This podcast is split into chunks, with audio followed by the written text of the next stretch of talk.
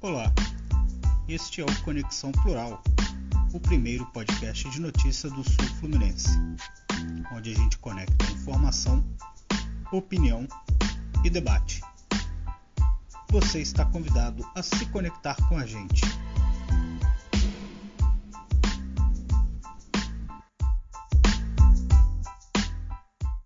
Olá, seja bem-vinda, seja bem-vindo a mais um episódio do Conexão Plural, o primeiro podcast de notícias do Sul Fluminense.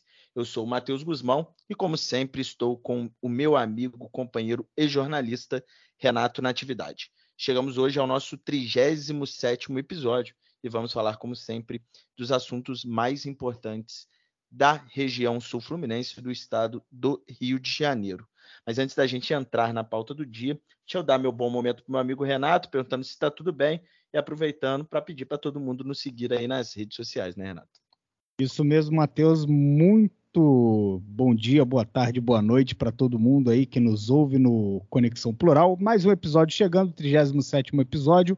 Lembrando todo mundo aí que é com grata satisfação que a gente está sempre aqui online para você, trazendo informação, debate de ideias, troca de informação, troca de assuntos pertinentes aí do dia a dia aí da nossa região. E você é sempre bem-vindo, está sempre convidado a participar também, dando a sua sugestão e com isso também nos acompanhando nas redes sociais, arroba Conexão Plural. Estamos no Instagram e no Facebook e seguir aí também nos dando estrelinhas e joinhas aí, tanto nas redes sociais quanto nas plataformas de streaming e também nos agregadores de podcast. É isso mesmo, não cai o dedo de ninguém, então dá uma moral pra gente aí que não custa nada. E se gostar do nosso episódio, estiver ouvindo, dependendo no Spotify, tem lá o, você pode avaliar o podcast, dar até cinco estrelas. Se for dar uma estrela, nem, nem, nem usa não. Mas se for cinco estrelas, pode usar a ferramenta. E também indicar para os amigos que gostam, que gostam de ouvir esse tipo de conteúdo. É uma forma de inovação que a gente faz aqui, é, um programa informativo e também de comentários, né? Temos aí muito assunto pela frente, então a gente também pede essa participação da galera aí para nos indicar é, o que acha importante, temas que quer que a gente traga aqui, da sugestão de pauta. Exatamente. Beleza. Então, começando o nosso programa de hoje, Renato, os nossos fiéis ouvintes sabem que um tema que a gente vem tratando nos últimos episódios é da famigerada construção do monumento ao Arigó, que é aquele monumento que a prefeitura de Volta Redonda quer construir lá na torre de TV da Fazendinha. É um monumento em homenagem aos arigós, como eram chamados aqueles trabalhadores que vieram para Volta Redonda na construção da usina Presidente Vargas, principalmente os oriundos do interior de Minas Gerais. É uma homenagem né, aos arigós, uma homenagem justa, mas milionária. E a ideia da prefeitura é construir um monumento de mais de 30 metros, com estrutura metálica, é, lá nessa torre de TV, a um custo que poderia passar de 4 milhões. Pois bem, a prefeitura de Volta Redonda tentou marcar duas vezes a licitação, deu deserta. O caso foi parar no Tribunal de Contas do Estado e parece que está parado por lá também. E agora, na última semana, no dia 16, é, na segunda-feira passada, o Palácio 17 de Julho conseguiu concluir a licitação para construir aí o monumento. O certame foi vencido pela empresa RM2 Construtora, que é lá de São João de Meriti. Ela apresentou a menor proposta, o menor valor de proposta para construir essa homenagem em R$ 3.793.000 434,29 centavos. Vou repetir, 3 milhões e 793 mil. É, então, um monumento milionário de quase 4 milhões, a prefeitura consegue concluir essa licitação. E, pelo menos pelo que eu tenho acompanhado nas redes sociais, Renato, a repercussão não tem sido muito boa. E eu acho que você tem visto isso também. E me parece, Renato, num momento que é, faltam recursos né, para algumas coisas que a cidade precisa avançar, principalmente a gente vê também é, muita discussão sobre a conservação desse momento da cidade, de muito buraco no asfalto, mato crescendo, quase 4 milhões de reais é muito dinheiro, né? É, sem dúvida nenhuma, Matheus, é uma pequena fortuna que será empenhada para a construção de um monumento que a gente sequer sabe quais serão os reais impactos aí na cidade, tanto na economia né, do bairro, da localização, do município como um todo, e também é, quanto no meio ambiente, já que se trata de uma obra grandiosa, né, como você falou, 30 metros só de altura, fora toda a base, toda a estrutura em volta do entorno que será construída. Né?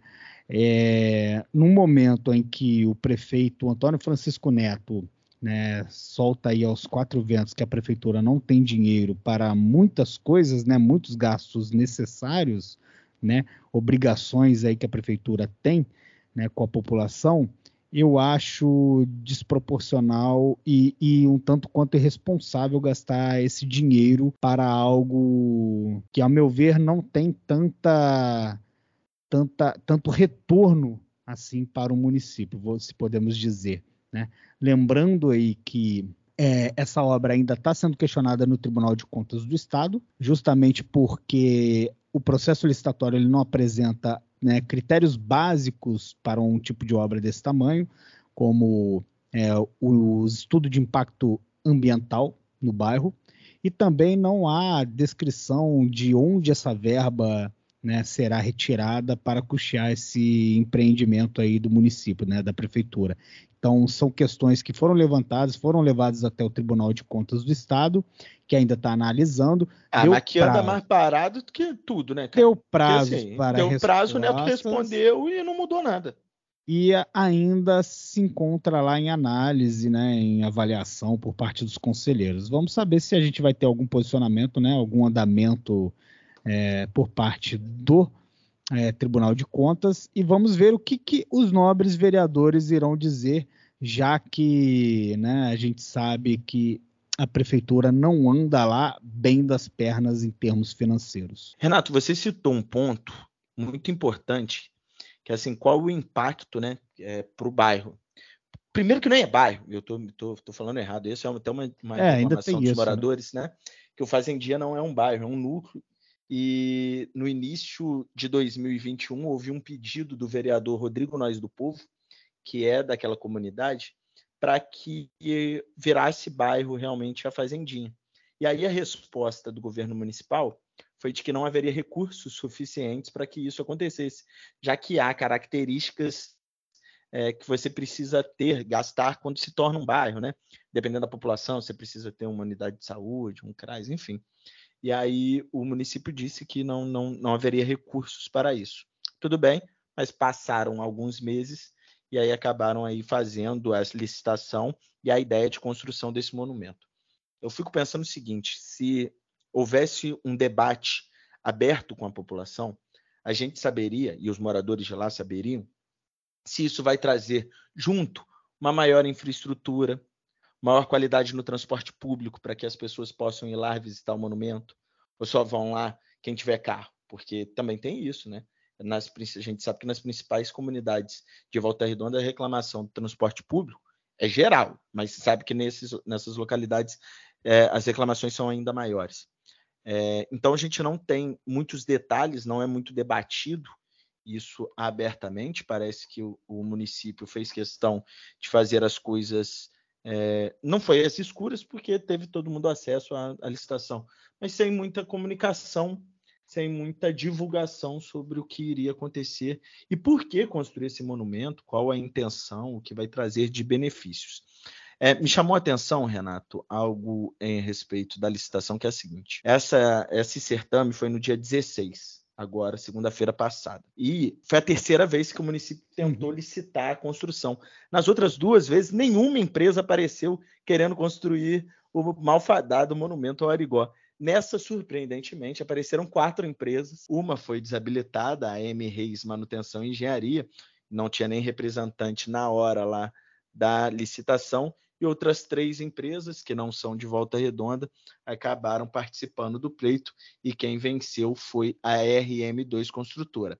A Midas Engenharia apresentou uma proposta de valor global acima do, do, do que a prefeitura havia proposto de limite máximo, ah, que era 4 surpresa, milhões e 700. Né? Por que será, aí, né? Aí a Midas apresentou lá 5 milhões e 500, perdeu, e a construtora Foxer apresentou 4 milhões. Essas informações foram divulgadas com exclusividade na última edição do jornal aqui, que foi às bancas no dia 21 de janeiro. Tá certo, Renato? Vamos continuar acompanhando. O vereador Raoni Ferreira já até fez uma postagem nas redes sociais criticando aí essa licitação. Ele foi o autor da da manifestação junto ao Tribunal de Contas Isso, do Estado. Foi ele que entrou lá no Tribunal de Contas do Estado interpelando sobre o tema. Então eu imagino, com certeza, que haverá aí uma, algumas medidas que o vereador vai tentar junto ao TCE, já que o caso está parado lá, né? Não houve uma finalização, né? Enfim, a gente fica aguardando por aí. Certo, Renato? Vamos tocando o barquinho? Então, Matheus, aproveitando né, esse gancho importante né, sobre gastanças desnecessárias do município de Volta Redonda, o prefeito Neto, né, na última semana, é, declarou, deu declarações a respeito do piso né, do magistério, informando que não irá né, pagar o piso, no novo piso do magistério, né, é, aprovado pelo governo federal, anunciado pelo governo federal e que pegou aí os municípios aí meio de surpresa, né? O Neto, o prefeito Neto deu declarações e entrevistas na última semana dizendo que a prefeitura está planejando sim um reajuste salarial para os servidores municipais, inclusive, né, os servidores da educação, os professores principalmente, é, mas que não tem condições de arcar com o piso de R$ 4.420 da categoria dos professores, um aumento aí de R$ 14,95 em relação ao piso do piso anterior, quando o valor era de 3.845. Né? É, Neto, abre aspas, disse que né, nos desculpe os professores, mas não tenho condições de pagar quatro mil e poucos de piso de magistério. Afirmação dada aí em entrevistas às rádios, né? De acordo com o prefeito Neto, a sua equipe de governo está aguardando aí o desenrolar dos fatos na esfera nacional para definir o caminho que vai ser tomado. Porém, o Neto também já pediu que a sua equipe econômica faça aí uma análise de um percentual de reajuste que ele pretende dar para a categoria dos servidores municipais.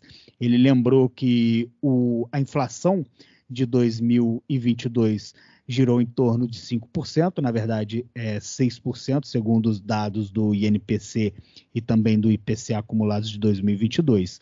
E disse que é, um estudo está sendo feito, não há uma, um percentual ainda né, é, definido pela prefeitura para é, reajustar os salários dos servidores a partir de fevereiro, como ele quer, porém, ele diz que esse reajuste virá, porém, sendo bem distante daquilo que determina é, o novo piso salarial dos professores determinado pelo governo federal. É, só um adendo, né? O reajuste que ele diz que vai dar são para todos os servidores e não apenas para o magistério, né? Exatamente, né?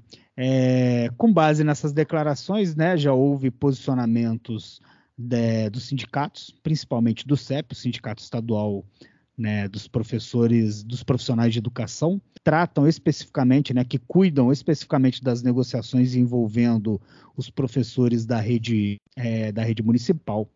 Então, é, o que o CEP diz é que as declarações do prefeito e também né, da Confederação Nacional dos Municípios né, não condizem com a realidade enfrentada pelos professores. Né? E é dizem que, conselho, que, vão buscar, só, né?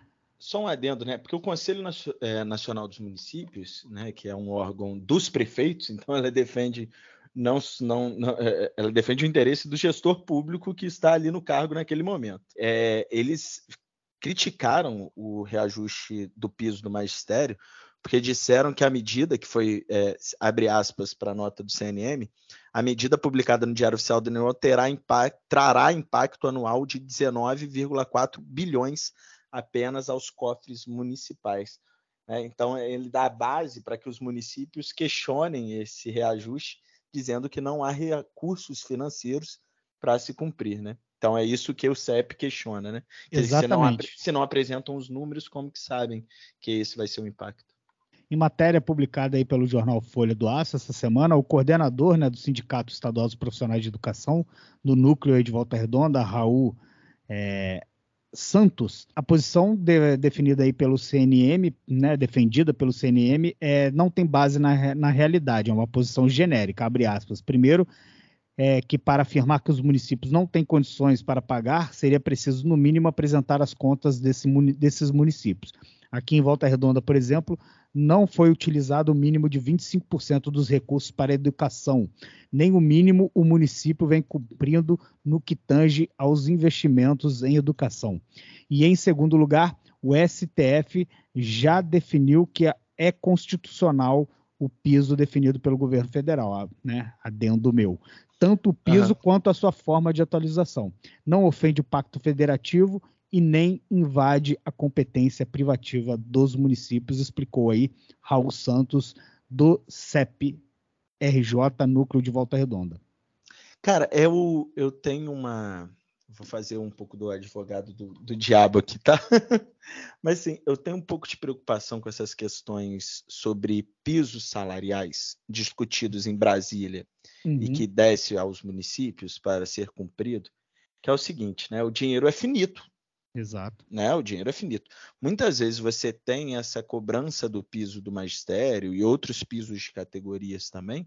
Como da enfermagem que, agora, né? Sim, que o município não consegue cumprir realmente por, por não ter dinheiro, por não ter arrecadação suficiente para isso. É, aí pode ter gente que vai falar assim: ah, mas está construindo um monumento que eles citaram agora há pouco tempo de 4 milhões. Uhum. Mas talvez 4 milhões, esses 4 milhões não cobriria nenhum mês do reajuste. Exato. Então, ah, eu acho que cobriria um mês, um pouco mais a folha de pagamento do município deve estar em torno de 40 milhões, esse reajuste de repente. Mas, enfim, seria um mês. Para os próximos, né?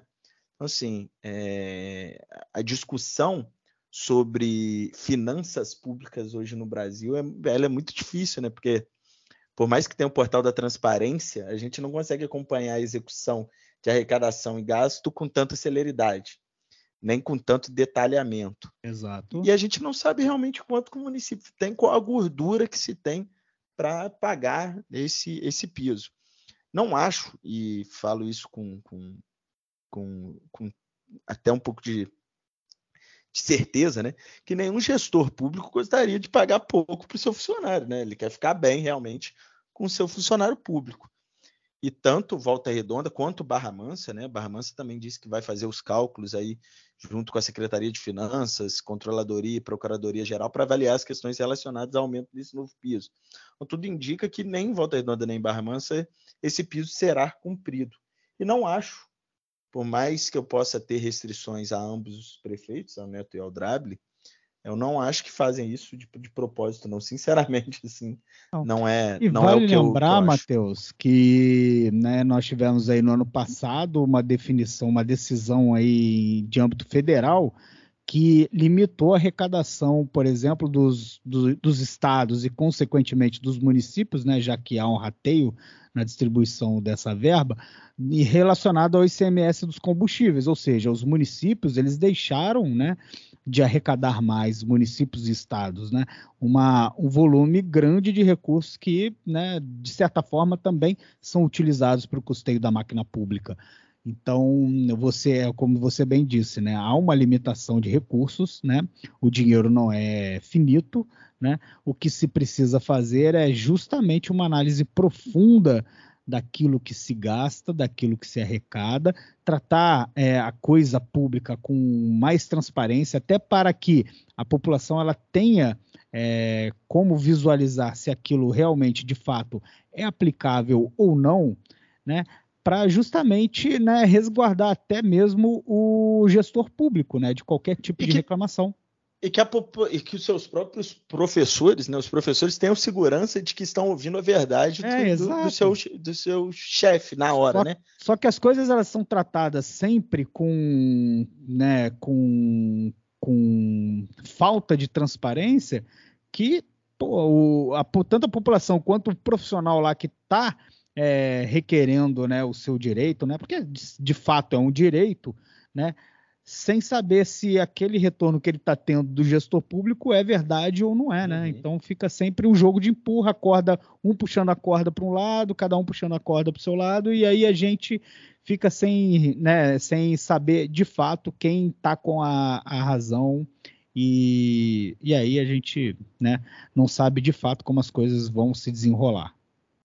Agora é óbvio né, que há gordura no serviço público para você cortar gastos e dar Isso pelo menos um reajuste maior ao, ao magistério. Talvez não chegue ao piso, mas pode mexer em alguma coisa, porque você tem é, muitos gastos desnecessários e com, tanto com folha de pagamento quanto com algumas obras que são é, feitas que a gente acha que nem tem muito motivo para fazê-las na cidade. Não estou falando só do Monumento do Arigó, estou falando de várias outras feitas sem transparência e com dispensa de licitação, Não, contratando são... empresas né, que são são muitos ligados. projetos, né? São muitos projetos que acontecem, né? Gastos que acontecem é, apenas com intuito de intuito eleitoreiro, obviamente, né? E com intuito também de agradar né, base de apoio político, base de apoio eleitoral, e aí com isso acabam recursos que poderiam ser realmente utilizados para questões né, primordiais, como um reajuste de professores, e aí acaba indo para outras coisas que a gente sabe que o impacto no dia a dia do cidadão é mínimo ou quase nenhum. A gente vai continuar acompanhando o caso e principalmente também a questão do reajuste a ser dado a todos os servidores. O prefeito disse que espera já em fevereiro poder ter uma ideia de quanto vai ser.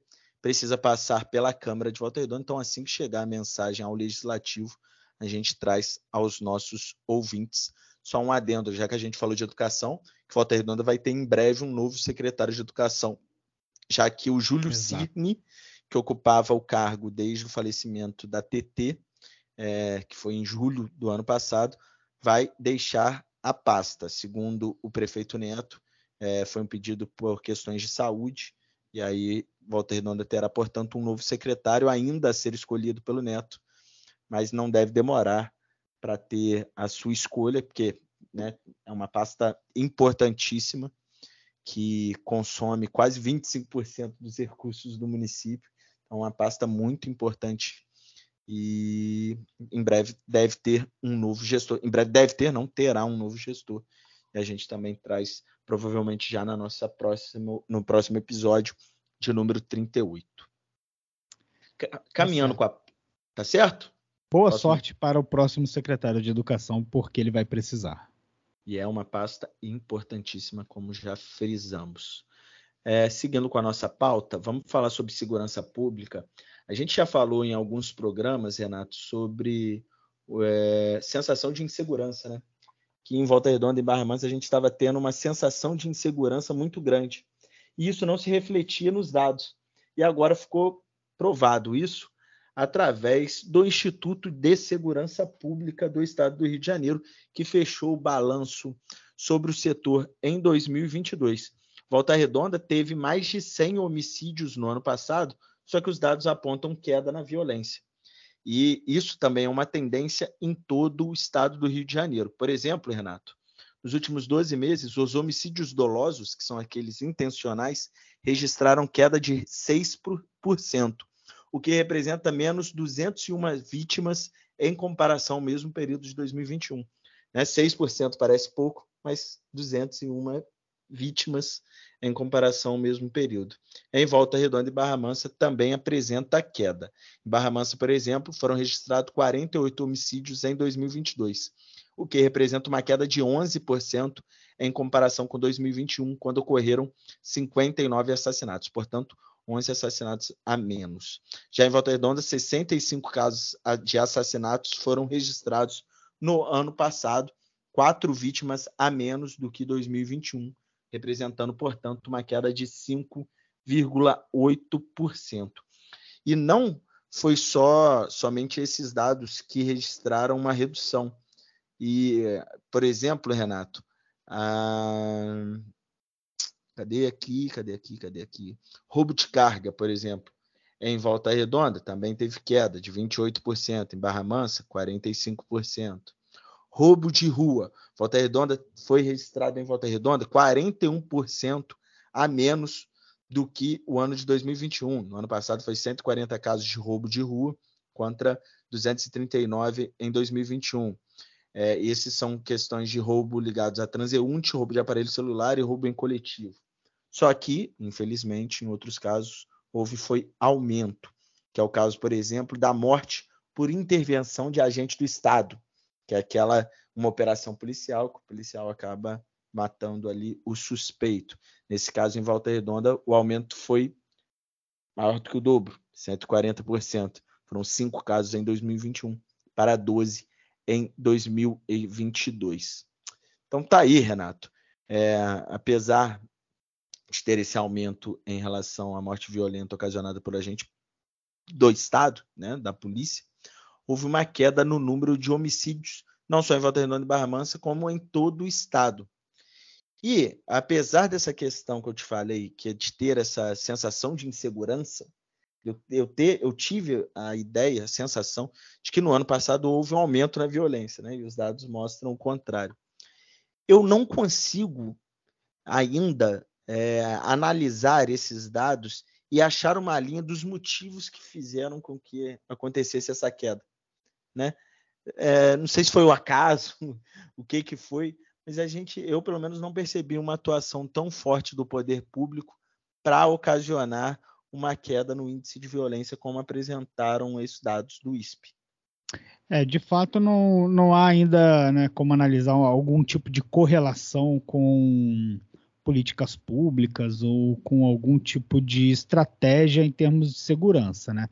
A gente né, tem visto aí no Volta Redonda, na região, a, o programa né, Polícia Presente, né? E nas ruas, principalmente nos centros comerciais. Segurança presente, né? Segurança presente, né? Principalmente nos centros comerciais do, do município. O que isso pode estar né, ocasionando, principalmente as reduções de roubo a transeunte, né? Uhum. Isso aí a gente sabe, é possível fazer algum tipo de correlação. Por é, outro essa, lado. Essa correlação eu faço. Essa correlação eu faço. Então, Mais policiamento no centro comercial, isso. menos roubo de, de, de, na rua. Porém, por outro lado, um dado né, significativo e relevante que a gente vê é em relação ao aumento de roubos de carro. Então, Volta Redonda, tivemos aí um aumento de 13% em 2022, né, 50 casos de roubos de carro, é, de veículos, né, em 2022 contra 44 em 2021. Em Barra Manso, um aumento ainda maior, de 42%, sendo que foram 27 roubos de veículos em 2022 contra 19 em 2021. Ou seja, o programa Segurança Presente ele pode ter né, tido algum impacto na questão do roubo às pessoas, aos transeuntes, né, aos populares ali andando nos centros comerciais. Porém, o número de roubo de carros ele não teve redução, teve sim um aumento e aí caberia até uma análise. Esses roubos de carro, eles aumentaram nas regiões periféricas do município? Eu provavelmente acreditaria nisso, porque eu acredito que né, a gente acompanha o dia a dia, os noticiários, né, eu não tenho visto tantos casos de roubos de veículos né, nos centros comerciais de Volta Redonda. É, eu também. Eu acho que também muito por conta dessas novas câmeras que foram instaladas que geram mais insegurança, geram mais insegurança aos bandidos de cometer esse tipo de crime é, e de roubo ao patrimônio dos outros, e que nas periferias é menos usual você ter esse tipo de, de equipamento de segurança, né? Mas enfim, tá aí os dados, mas é, essa matéria foi feita por mim, tá assinada lá também na última edição do jornal aqui. Beleza, irmão? Beleza. Já falamos demais, vamos terminar o primeiro bloco e já já a gente volta para falar de Estado do Rio de Janeiro. Tá certo.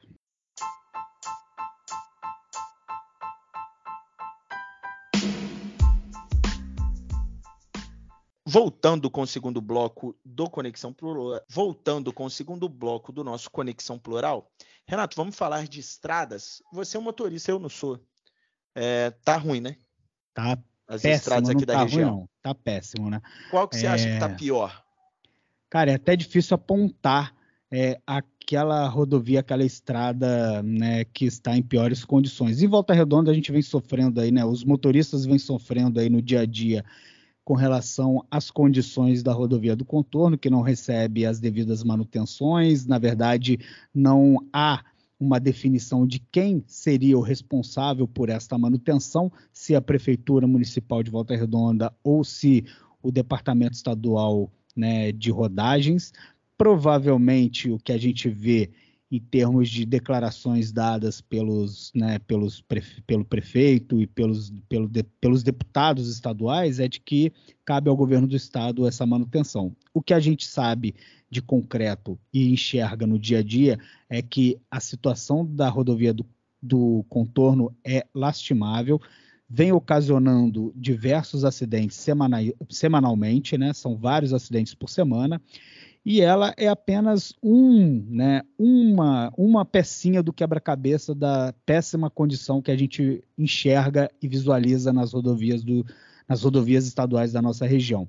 Tanto é que o Ministério Público é, determinou, né, neste mês de janeiro, né, obras emergenciais na RJ 155, a rodovia que interliga aí Barra Mansa a Angra dos Reis, né, o Sul Fluminense a Angra dos Reis. A primeira promotoria de justiça de tutela coletiva do núcleo de Angra dos Reis obteve aí junto à segunda vara civil da cidade a decisão favorável à ação civil pública ajuizada pelo Estado do Rio de Janeiro e Fundação do Departamento de Estradas e Rodagens do Estado DR, né, ajuizada para que o Estado do Rio de Janeiro e a Fundação né, o DR realizem obras de conservação na rodovia estadual RJ 155, que faz a ligação entre os municípios de Angra dos Reis e Barra Mansa. As obras deverão ser realizadas aí num prazo máximo de 180 dias, sob risco de multa em caso de descumprimento. Né? O MP relatou que, mesmo instalados diversas vezes no âmbito administrativo, tanto o Estado quanto o DR não providenciaram a manutenção da rodovia, que possui aí buracos, precária estrutura dos seus túneis, além de alto risco de queda de blocos e detritos em diversos pontos, né, com risco de queda de barreira, além de deficiência de drenagem da pista e falta de poda de vegetação próximo ao acostamento. É, aliado a isso, né, a gente teve um caso também né, neste mês de janeiro, há duas semanas, né, com relação, né, consequências das fortes chuvas que atingiram a região, trecho da RJ 153 que foi parcialmente interditado, né, o trecho entre os distritos de Nossa Senhora de Amparo em Barra Mansa e Santa Isabel do Rio Preto em Valença, né, parcialmente interditado após parte da pista ceder. Né, as manilhas que ali né, existem na rodovia sofreram rompimento em decorrência da chuva em um ponto conhecido como Serra da Mutuca. O tráfego no local né, se encontra ainda em meia pista. A Defesa Civil de Barra Mansa fez uma avaliação né, das condições. A prefeitura do município também sinalizou ali, orientando os, os motoristas que passam pela região. E aí agora cabe ao Departamento de Estrada e Rodagem, o DR, e a Secretaria Estadual de Infraestrutura e Cidades, né, tocarem aí as obras emergenciais também para que a RJ 153 esteja apta né, a receber de novo um fluxo adequado na rodovia. É, na semana passada a gente falou da Dutra, né? Exato. Que acontecem acidentes que acabam gerando um transtorno absurdo numa principal via, numa das principais vias do Brasil, né? Faz uhum. ligação de Rio e São Paulo, né? E é uma forte de o único local de escoamento, por exemplo, de vários tipos de produtos gerados aí entre os dois estados. Mas, Renato, você disse que a justiça aí pediu para o DR fazer, pediu não, né? Ordenou que o DR faça manutenção na RJ 155. Eu acho que vai acontecer também com a rodovia do Cantorno, ou a rodovia do Transtorno, como está sendo muito chamada. Você mesmo citou diversos é, acidentes que acontecem na via. E a gente fez uma reportagem lá no Aqui, também na nossa última edição. A gente recebeu um estudo feito pela empresa de consultoria em engenharia de trânsito, Dinateste. Ela foi feita em dezembro do ano passado é, e o, esse levantamento foi encomendado justamente pelo DR, após cobranças aí, principalmente do deputado estadual Jari. Ele chegou aí na pista junto com a Dinateste lá acompanhar alguns estudos. E é, alencou é, como um. O detalhe, Renato, é que foi um levantamento preliminar, ainda não é um estudo completamente finalizado, mas a empresa apontou várias, é, vários problemas na via. Uma delas, insuficiência na sinalização da via, que a sinalização é muito ruim. Outra, que a velocidade da pista estaria de forma a, a gerar maior risco, já que ela é de 80 km por hora, dentro do perímetro urbano da cidade é 30, lá é 80, uhum. só que os veículos, principalmente de carga no declive, carregados, atingem uma velocidade muito maior muito do que 80 km por uhum. hora. A outra é um problema de é, a drenagem não funciona. Isso os moradores, todo mundo que passa ali já percebeu, né? Que não funciona bem a drenagem da pista. Seja ela a drenagem mais profunda quanto as mais superficiais, o que acaba deixando muita água acumulada na pista, gerando, entrando nas frestas do asfalto, que parece não ser de boa qualidade, segundo o estudo, e acabam atrapalhando a aderência entre o pneu e a via. E a via. Então, gera aí, portanto, uma essa. Aquaplanagem, essa... praticamente uma aquaplanagem do veículo, Isso. e aí o motorista acaba perdendo o controle, e aí controle, o acidente roda. É exatamente. E aí fizeram até um estudo, Renato, para ver se debaixo, é, no subsolo, teria água. E dentro de um metro e meio de profundidade não acharam nenhum nível de água. Ou seja, a água que fica na pista é que ela não está sendo escoada da forma que deveria ser. E aí, né, o estudo foi enviado para o DER, que deverá tomar as medidas necessárias, até para aprofundamento desses estudos, para que tome providências, porque nós já tivemos mortes, capotamentos, pessoas que perderam seus bens, é, e eu acho que o mais rápido possível precisa tomar uma medida do DER, nem que seja para que seja Pessoas, não, pessoas que perderam ainda vidas. A vida, é não, é, eu citei isso, é, eu citei isso no início, lógico. Pessoas que morreram. E é, nem que seja esse estudo, Renato, também é bom destacar, ele foi feito apenas no perímetro, é, digamos, urbano da rodovia do contorno, que ele vai do Jardim Mariana ali ao Alphaville. Uhum. O ponto, principalmente, onde tem tido mais acidentes. Né? E é um trecho pequeno, né? se você for olhar. Então, o que seria simples de resolver, uma manutenção simples, né? Ou de repente até refazer esse, esse, é. essa área, né? Eu não sei como se é fácil, se não é. Mas é, é isso. Pelo menos a gente tem, de alguma forma, uma movimentação isso. A respeito de se encontrar a solução. Porque isso. também virou um caso. Alguns problemas crônicos viram casos de politicagem, né? Uhum. Aí é, é todo mundo quer tirar uma casquinha, né? Eu, eu, não sei quantos vereadores já fizeram, por exemplo, falam que tipo, fui ao MP pedir providências. Fui, hum. todo mundo aparece. Todo mundo agora, todo mundo aparece, né? Agora cobrar no dia a dia manutenção realmente, ninguém né, providencia nada, ninguém faz nada. É, essa, essa briga, pelo menos, eu acho que teve do deputado Jari, assim, uma, uma, uma luta grande junto ao DR. Uhum. Eu acho que nessa ele está indo bem. E só para até... complementar, Matheus, é, também em relação às rodovias, né, eu tive, né, né, fui até Mangaratiba, até Angra, e passei pela RJ 149. Para quem não sabe, a RJ 149 é a rodovia que liga é, Rio Claro a Mangaratiba, aí passando, né, o trajeto passando pela Serra do Piloto. Né? Uhum. E é uma rodovia também que está em estado de abandono por parte do governo do estado. Né? O, há ainda algumas, né, há algumas placas né, ao longo da rodovia dizendo que a, ela está em obras, porém essas obras já foram abandonadas pelo DR, né?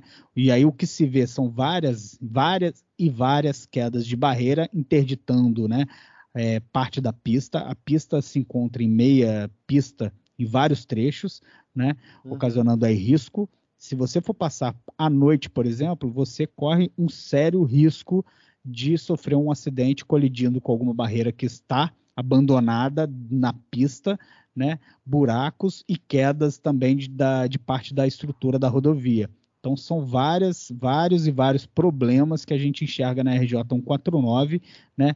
Esse problema ele já, né, já é de conhecimento do público já desde o meio do ano passado, que já há denúncias de abandono da rodovia por parte do governo do estado do, do DR e até hoje não se foi feito absolutamente nada para que a rodovia né, tenha aí a sua devida manutenção e os problemas sejam resolvidos. E aí a gente vê, por exemplo, em pleno verão, né, período de férias, onde é, os municípios ali da Costa Verde aproveitam para arrecadar dinheiro com turista, e aí a infraestrutura mínima para que esses turistas cheguem né, ao litoral, é, você não vê sendo entregue por parte do governo do estado.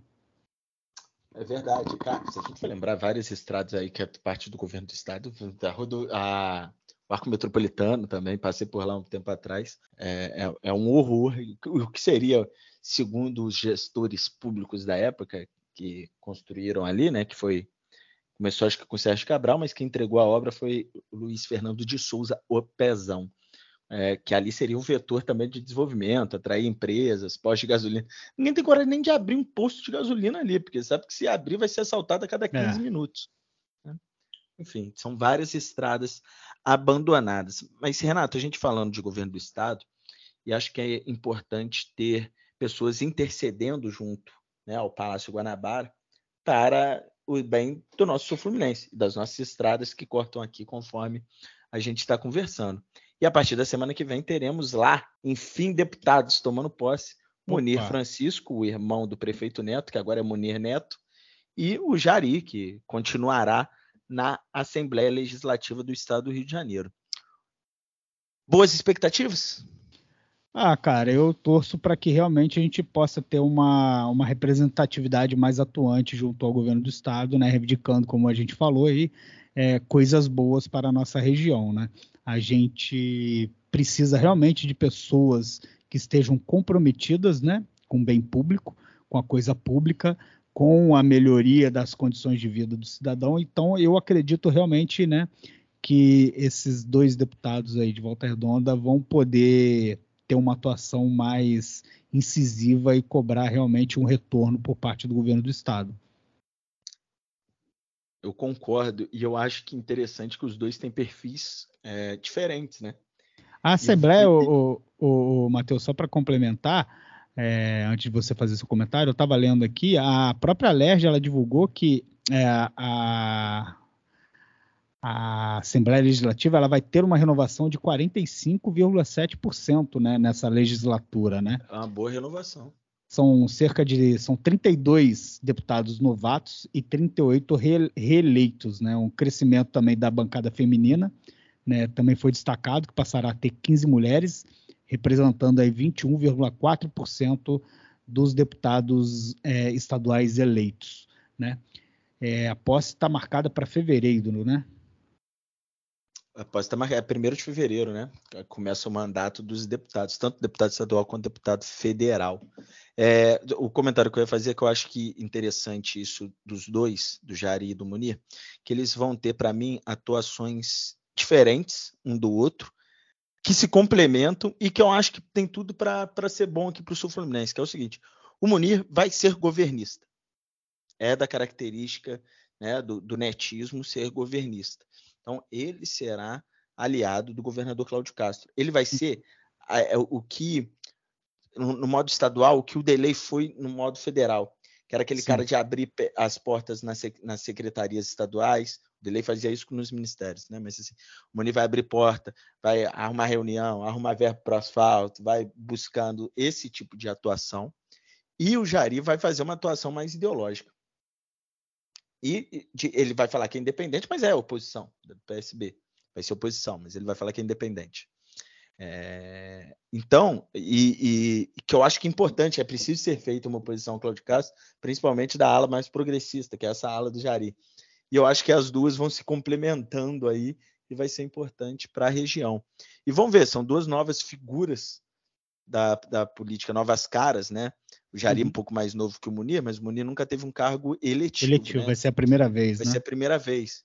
E num, numa cidade que é, com o Neto é, no seu quinto mandato, numa cidade sem renovação política.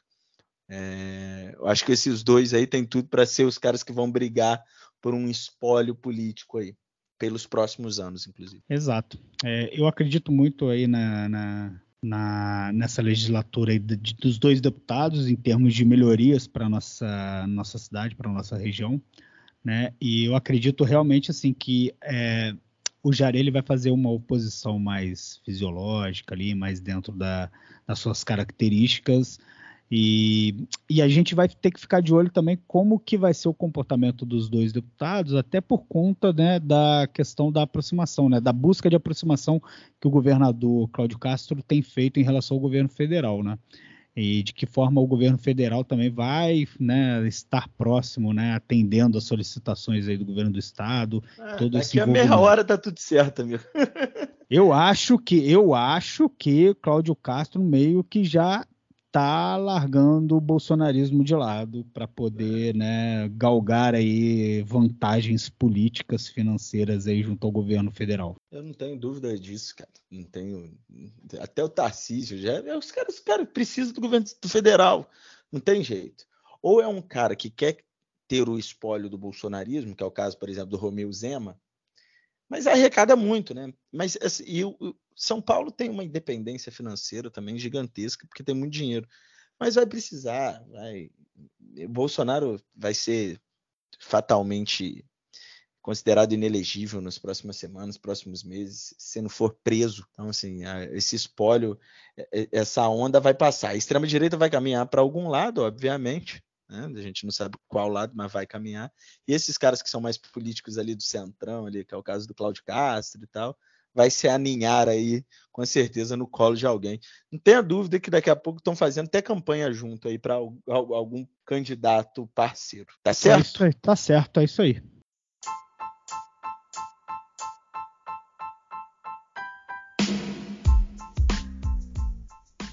Renato, é, hoje que o, o, nosso episódio chega aí na todas as plataformas de podcast, tem jogo do Flamengo no estádio Raulino de Oliveira, rapaz. Opa! Flamengo e Bangu. O mando de campo é do Bangu. Mas como lá não tem é, sistema de iluminação suficiente para a transmissão da TV Bandeirantes, o jogo foi transferido para a Volta Redonda, lá para poder passar na TV. Bangu e Flamengo, 21 horas e 10 minutos. Você vai lá assistir o time expressinho do Flamengo, já que hum... o time hum. titular não vai, não vem à Volta Redonda? Não, não vou ao jogo. Eu também não. Eu acho que é, né, respeito aí o, a instituição Mengão, né? Mas para mim eu acho meio demais pagar 60 reais para ver. Um... Mas agora a gente tem fralda para comprar. Exatamente. Então é um dinheirinho, um rico dinheirinho que eu acho que não vale a pena para ver o expressinho do Mengão. É isso. Eu também não vou não, mas só para avisar e deixar claro aí para galera que tá lá.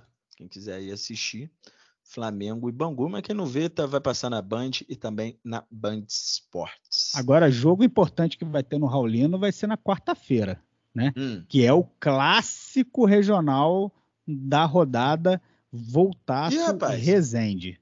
Agora já? Já agora. Nesta quarta-feira tem o clássico aí das duas equipes representantes aí do Sul Fluminense. Lembrando que tanto Volta Redonda quanto Resende venceram né, seus jogos daí do final de semana, né? Enfim, venceram seus jogos aí no Campeonato Carioca. Foi a primeira vitória tanto de Volta Redonda quanto do Resende. Na terceira rodada, né? Na terceira, terceira rodada. rodada. Jogando em casa, aí os dois times não deixaram aí escapar a oportunidade de ganhar seus jogos e somar três pontos aí na competição. O Voltaço venceu no Raulino, né? O Aldax por 3 a 2 de virada e agora tem quatro pontos aí na tabela. Já em Resende, no estádio do Trabalhador, o Resende fez 2 a 1 sobre o Boa Vista, também né, se reabilitando aí após ter né, dois jogos perdidos aí no Campeonato Carioca. E aí os dois times vão se enfrentar nessa quarta no Raulino de Oliveira a partir das 19 horas. Aí o clássico regional entre Voltaço e Resende. O Voltaço que está em quarto lugar na tabela do Campeonato Carioca tem quatro pontos em três jogos, né? Uma vitória, um empate e uma derrota. E o Rezende agora somou seus três primeiros pontos, né? Tem duas derrotas e uma vitória contra aí o Boa Vista. Então aí quem vencer aí consegue aí né, chegar aí e figurar na, entre aí os primeiros colocados do Campeonato Carioca. É isso. É um bom jogo mesmo. Cara, e assim, o, o couro come né, no, no, em Resende Voltaço, é, é maneiro. É, é uma rivalidade boa, uma Mas, rivalidade uma vez boa. eu acompanhei, eu, eu, trabalhei pela rádio Agulhas Negras, num Resende Voltaço, se não me falha a memória, era estreia do Campeonato Carioca. E aí, cara, fui fazer o jogo lá no Estádio de Trabalhador, um sábado, 15 horas e 30 minutos, porque o jogo tinha que começar um pouco antes, porque se passa das 6 não tem iluminação. Mas, assim, o couro comia até com briga entre a torcida, correria. Eu chegando no estádio, torcida voltasse correndo da torcida do Resende, tudo bem que eram uns 15 para cada lado só. Mas assim, falei, caraca, a galera tem uma rivalidade boa aí mesmo. Exato. Aí agora vamos ver como é que vai, quem que vai se sair melhor aí nessa, nessa rodada aí da nessa quarta rodada do Campeonato Carioca entre Resende e Voltaço. Eu, cara, eu tenho visto aí o Voltaço, querendo ou não, ele tá, ele vem bem, ele não tá mal não. Apesar aí da, da, da derrota contra o Botafogo na, na outra rodada, ele até que tá bem. O Lele, que é o, o atacante do Voltaço, tá entre os artilheiros com três gols. Então, uhum. acredito que o, o Voltaço ele tá com mais chances aí de, de ter um resultado positivo aí no meio da semana contra o Resende. Beleza. Então vamos caminhar aqui para o nosso final do episódio. É, com uma dica cultural, como a gente sempre faz, né, Renato? A minha já vou abrir, vai para a série da Globoplay, extremistas.br que retrata os brasileiros que abraçaram radicalismo em defesa de golpe militar. Então, há entrevistas com personalidades, especialistas, pesquisadores, conhecidos da política nacional, influenciadores digitais, o pessoal que estava acampado, tudo para tentar entender a mente desses extremistas que pediam a intervenção militar, que foram lá quebrar a Praça dos Três Poderes, que invadiram a sede do Poder Legislativo, do Poder Judiciário e do Poder executivo. Então, assim, é importante a gente tentar entender essa mente radical, como pessoas que eram dos nossos convívio, que eram do nosso convívio, que se tornaram né, é, grandes extremistas apenas recebendo fake news no Zap, como a vovó do Zap virou uma extremista. Enfim, é uma série bem bacana de seis episódios que está divulgada, que está na Globoplay e vale a pena a gente acompanhar, até porque é importante a gente conhecer a história para que ela nunca mais se repita, não é?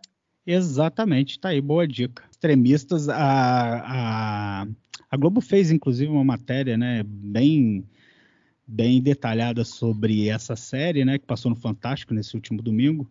Então, né, vale bem a pena assistir essa essa série que está disponível no Globoplay. Isso. A sua? A minha dica cultural vai para o show Ana Vitória, que acontece no dia 30 de abril, no Cine 9 de abril, às 19 horas. O show ele já oh! foi anunciado. Show né? maneiro. Muito legal a oportunidade aí das pessoas poderem assistir a essa apresentação. Que dia? Né? Dia 30 de abril, às 19 horas, no Cine 9 de abril. Show Ana Vitória, voz e violão, né? O espetáculo ele terá ingressos, né? já tem ingressos sendo vendidos no ingressodigital.com.br e em breve também estará disponível na Secretaria do Clube dos Funcionários. Né? Um show muito bacana. Quem quiser e puder, né? vai estar tá aí a dica para poder participar desse espetáculo que vai acontecer no Cine 9 de abril, reafirmando aqui, dia 30 de abril, às 19 horas. É, é, é, parece longe, mas é pertinho, né? E provavelmente né, tem número finito de lugares, então quem quiser aí ver a Ana Vitória, corre lá que já estão com os ingressos à venda.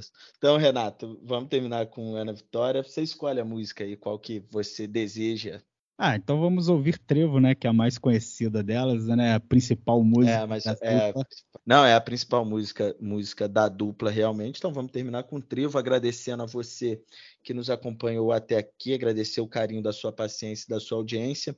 Lembrando para continuar nos acompanhando em todos os agregadores de podcast, também nas redes sociais, no arroba Conexão plural. Até a próxima semana no nosso 38º episódio. Um abraço, Renato. Abraço, Matheus. Abraço a todo mundo. Né? Lembrando que na próxima semana estaremos aqui de volta com o 38º episódio. Um abraço. Abraço a todo mundo. Até o próximo episódio. Tchau.